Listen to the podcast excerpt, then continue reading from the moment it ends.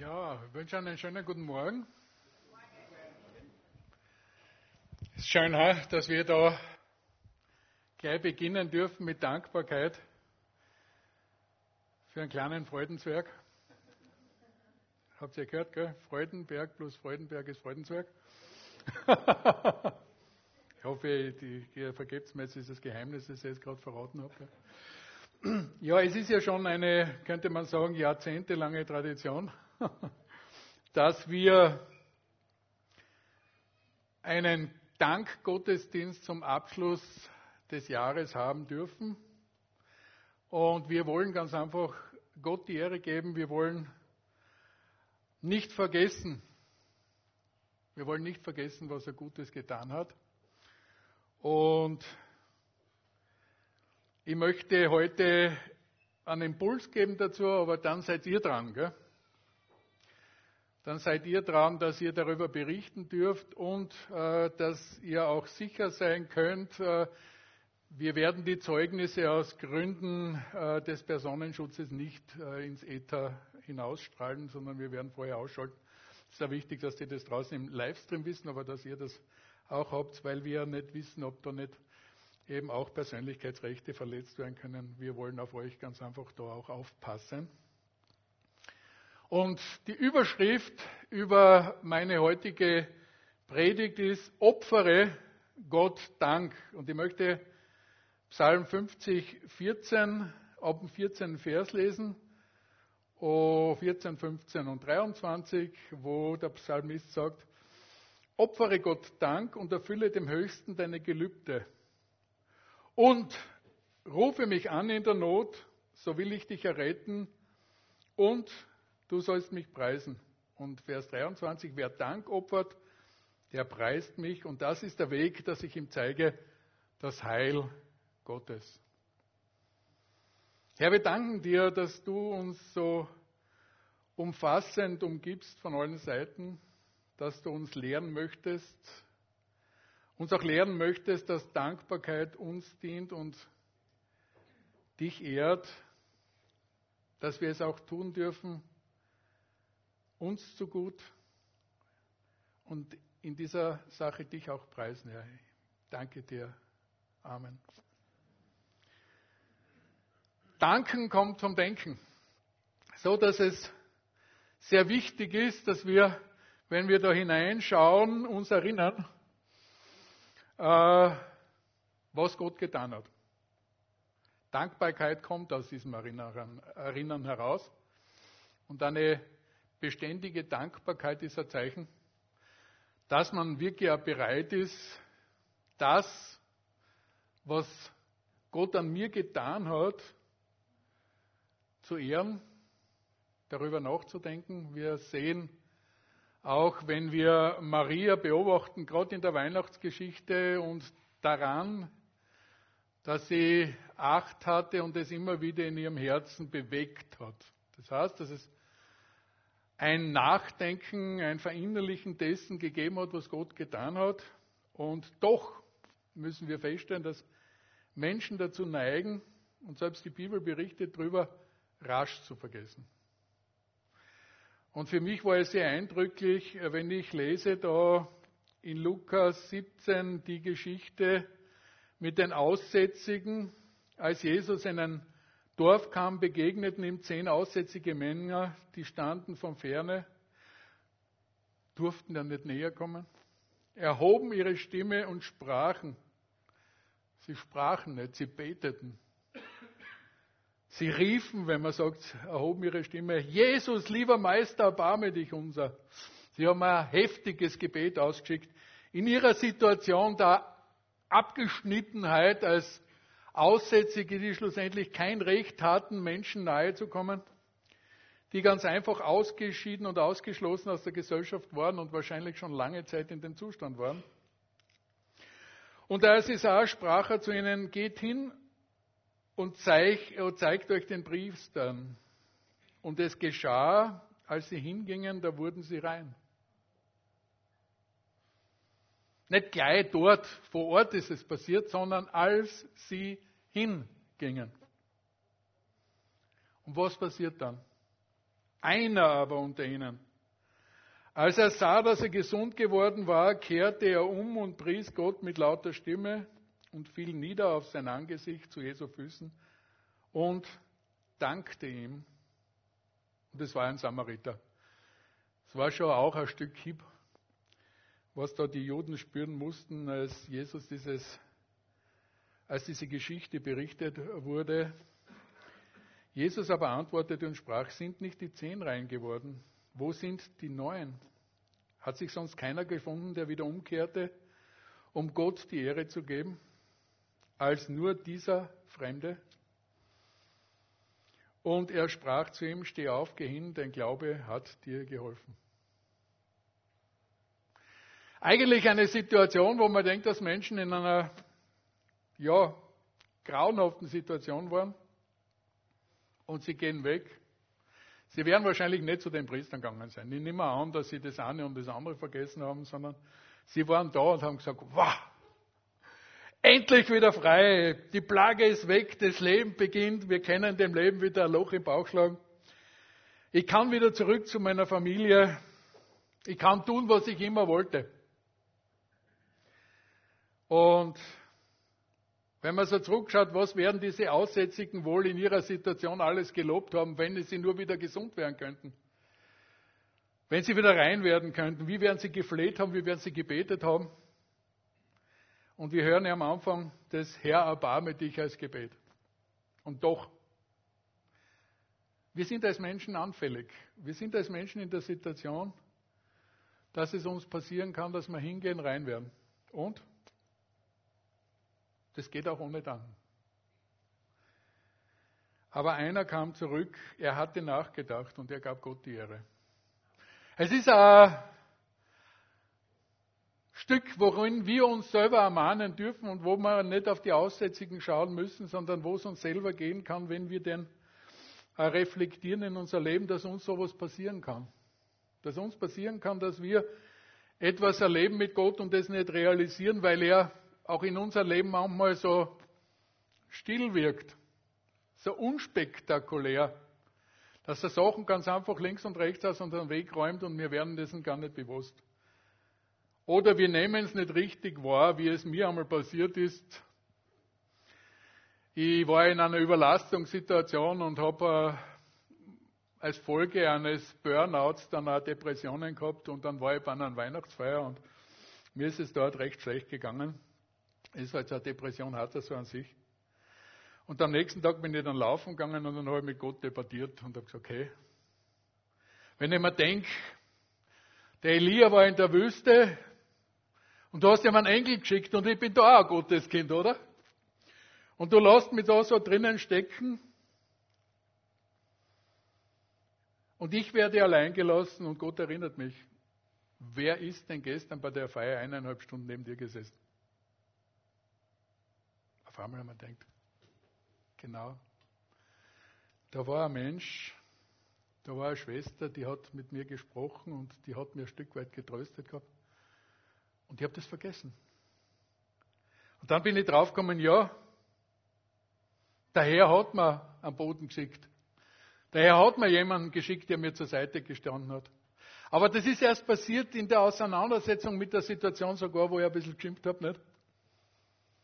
Ist aber trotzdem einmal nicht so schlecht, weil man kommt dann da auf den Punkt und auf einmal sage ich, ja Gott, du bist da.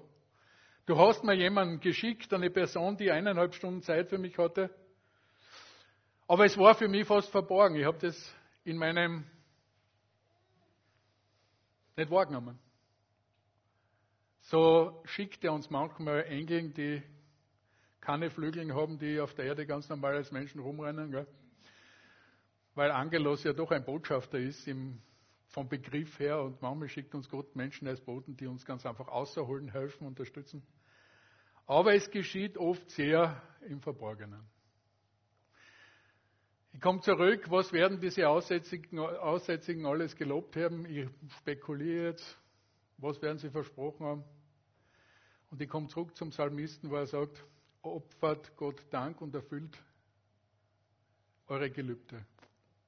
Ich bin ja da sehr vorsichtig. Gell? Ich habe großen Respekt vor Gelübden. Gell? Meine Angst ist groß genug, sie nicht zu erfüllen. bevor ich dem Herrn da was versprich. Ich kenne mich, ich weiß, was ich mir manchmal zutrauen kann. Aber rufet mich an in der Not, so wird er euch erretten.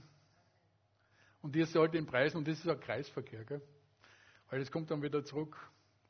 Psalm 50, 14, 15 könnte man sagen, ist eine, darf so ein Kreisverkehr des Lobens, Dankens, Rufens, Lobens, Dankens, Rufens sein, weil ja er uns helfen möchte und er mit uns kooperieren. Er möchte uns als Mitarbeiter haben und er möchte uns immer wieder helfen. Aber nicht noch. Er möchte uns aber nicht nachschmeißen, nicht? sondern er will schon auch, dass wir dann rufen und dass wir zu ihm kommen. Gell? Es ist doch alles geliehen. Alles was wir heute genießen und haben, kommt von Gott. Es ist dir und mir zeitlich zur Verwendung übergeben und wir müssen alles zurücklassen. Wir müssen uns immer wieder im Klaren sein, dass unser letztes Hemd keine Taschen hat. Nicht ganz. Tatsächlich können wir was mitnehmen. Und wenn Jesus sagt, dass ein Glas Wasser, das wir unserem Nächsten geben, nicht vergessen wird, dann haben wir eine Möglichkeit, tatsächlich ein ordentliches Konto anzulegen. Nicht? Und das eine oder andere Mal muss ich auch äh, wieder sagen, sag, darf ich dir nicht helfen? Dürfen wir dir nicht helfen? Willst du uns daran hindern, dass wir aufs himmlische Konto was anlegen? Du darfst dir auch helfen lassen manchmal. Gell? Manchmal ist man da in dem Bereich in der Gefahr, dass man da vielleicht sogar was abweist. Aber es ist wunderbar. Das ist das Einzige, was du, was ich mitnehmen kann, ist äh, das, was wir als Geschenk bekommen haben und das, was wir tatsächlich weitergeben. Gell? Also die Geschenke, die mir weitergehen, haben so die Möglichkeit, dann auf dieses Konto zu wandern. Aber es ist geliehen, es ist Geschenk, es ist äh, zu, äh, zu äh, treuen Händen euch übertragen und wir haben eigentlich nichts unter Kontrolle. Das musst du dir vorstellen. Fangt beim Herzschlag an. Stell dir vor, du müsstest die ganze Zeit takten daneben. Es würde dir nichts mehr einfallen dazu. Und wenn der Atem noch dazu kommt, dann bist du sowieso ausgespült. Gell? Es gibt eine Entspannungsmethode, die Atmung, die Muskelkontraktionen äh, macht und wir merken, der Mensch kann zwei bis drei Dinge gleichzeitig machen. Das mit Multitasking äh, ist nicht so. Sonst würde diese Entspannungsmethode nicht funktionieren, weil die nämlich darauf setzt, dass der Mensch nur drei Dinge gleichzeitig tun kann und alles andere vergeht dann. Gell? Daher haben wir nichts in der Hand. Atem, Nahrung schenkt. Du produzierst sie nicht, oder? Meistens nicht. Aber du lässt sie nicht wachsen. Unterkunft, das Geschenk des Partners, der Kinder, des Arbeitsplatzes, der Freunde, dass wir in einem sicheren Land leben dürfen, dass wir, wie wir heute schon gehört haben, unseren Glauben frei leben und bezeugen können, dass wir Frieden haben. Das sind Geschenke, die wir uns jeden Tag in der Früh äh, ganz einfach vor Augen führen dürfen und loben bringt nach oben. Ich habe morgens in der Zeit, von der ich berichtet habe, äh, so ein bisschen Morgentief gehabt und ich habe dann wirklich dort, wenn ich ins Auto gestiegen bin, losgefahren bin, angefangen zu danken. habe ich gesagt, Ma Herr, danke für die gute Nacht, die ich gehabt habe, dass ich da so ein warmes Bett habe haben dürfen, dass es mir so gut geht, dass ich in eine Arbeit fahren kann, äh, die mich erfüllt und die mir Freude macht. Ich kann, kann euch sagen, nach fünf Minuten ist da das, was da so an Schleiern rumrennt, alles weg. Gell? Weil Loben tatsächlich nach oben bringt und Danken vor Wanken schützt. Wir sind aber auch dankbar für alle Mitarbeiter unserer Gemeinde. Und ich möchte jetzt diese Gelegenheit auch wirklich äh, nehmen, auch euch allen, die ihr da mitarbeitet in der Gemeinde, einmal hier an dieser Stelle im Namen der Leiterschaft zu danken. Wir nehmen das nicht für selbstverständlich, dass ihr da seid. Wir sind so dankbar. Wir sind so dankbar, dass ihr da seid, dass ihr mitarbeitet, angefangen von allen Bereichen und Diensten, die da mit dabei sind. Ihr seid ein Geschenk. Und ich werde euch gerade dafür einen Applaus geben.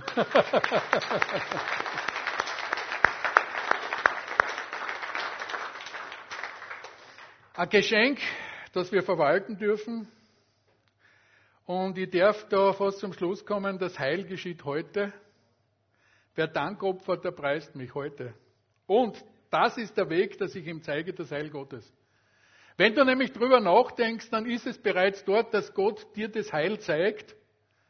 Und er hat mir damals, wie ich mit ihm debattiert habe, Heil gezeigt. Er hat mir gezeigt, dort, wo ich es übersehen habe, dass er eingegriffen hat und dass er mich begleitet hat.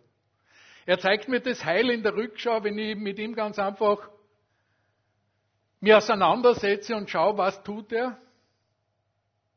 Aber wir hören in einer anderen äh, Übersetzung auch, wir bahnen in der Dankbarkeit einen Weg für Gott, dass er uns weiter Heil geben kann.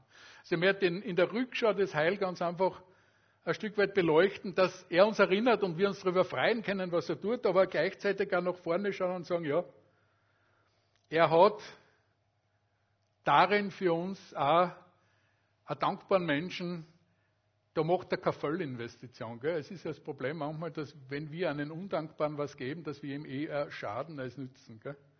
Aber einen dankbaren Menschen, da macht er keine Fehlinvestition. Er wirft nicht Perlen unter Säue, wenn wir dankbar sind.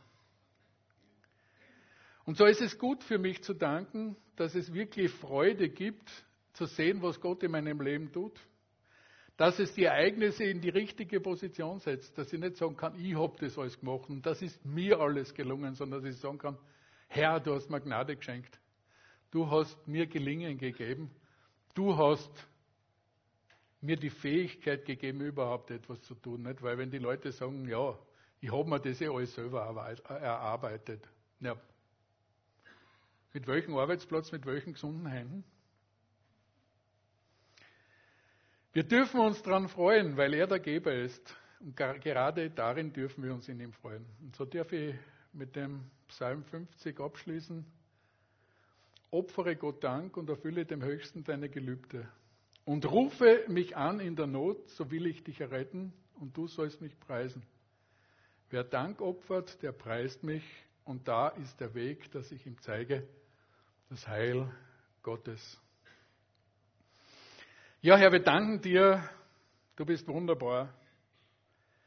Der Geber aller guten Gaben und der Schöpfer des Universums.